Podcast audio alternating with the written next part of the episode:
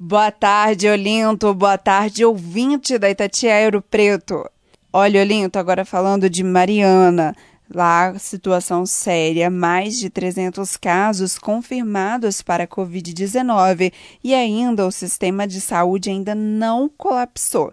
Mas isso tem um motivo e o secretário municipal de saúde, Danilo Brito, explica para gente agora. Mais de 90% desses casos é, são assintomáticos. Isso, assintomáticos e poucos com sintomas leves. Isso significa que a probabilidade é muito grande de recuperar essa grande maioria. Por isso que eles estão em monitoramento pelo município. E sabe, eu quero aqui mais uma vez fazer o compromisso com a população de Mariana.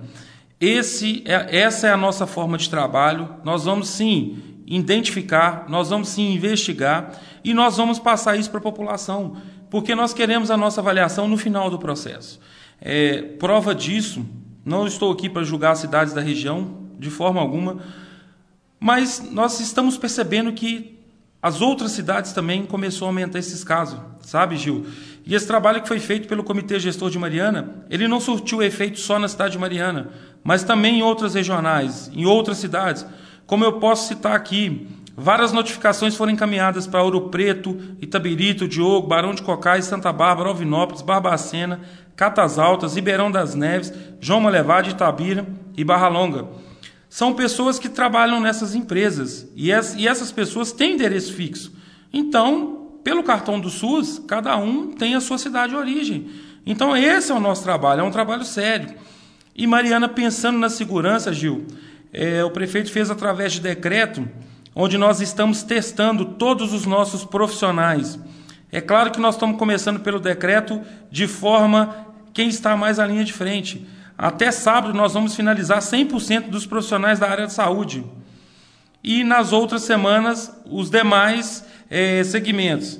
E também, já como já foi dito também, é, inclusive até manchete é, já em outros jornais também, Gil, é de conhecimento né, da Rádio Itatiaia também, é a testagem do comércio local. Isso é muito importante para esse retorno gradativo, porque essas pessoas também estão na linha de frente. E, claro, o nosso comitê, como sempre, está sempre pensando à frente. Nós estamos num, num avanço, né, doutora Danuta, pensando num avanço de um próximo grupo dessa testagem na nossa cidade.